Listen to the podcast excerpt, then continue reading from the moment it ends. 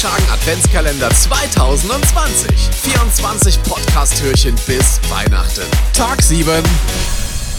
Schönen guten Morgen, ich verlängere jetzt euer Wochenende. Ich habe hier bei mir im Studio eine große, leckere Tasse Cappuccino stehen und sogar Weihnachtskekse von meiner Mama. Danke dafür, die sind selbst gebacken. Und um das Thema soll es halt auch gehen. Kaffeespezialitäten auf der Hochzeit. Ist es sinnvoll, nicht nur Filterkaffee anzubieten, sondern auch in der Location die 3-4 Euro Aufpreis für die Kaffeespezialitäten zu bezahlen? Und die eindeutige Antwort ist ja. Ganz, ganz viele Hochzeitsgäste, ja, die trinken im Büro oder auf der Baustelle einen leckeren Cappuccino, einen leckeren Latte Macchiato, eine Wiener Melange. Aber Filterkaffee na, damit macht man nicht jeden glücklich und der Kaffeecremer, na komm. Also, bitte, bitte, bitte, es ist ganz, ganz wichtig, spart da nicht, bucht immer die Kaffeespezialitäten. Es gibt nichts Niceres, als nachts um eins einfach mal einen schönen Cappuccino auf der Hochzeit zu trinken. Auch nach der Torte, da darf es doch gern mal ein leckerer Espresso sein, bevor wir in die Partynacht starten. Ähm, auch wenn ich privat rausgehe, meine Freunde wissen das, bei mir muss immer Kaffee am Start sein und zwar guter, leckerer Espresso oder Cappuccino.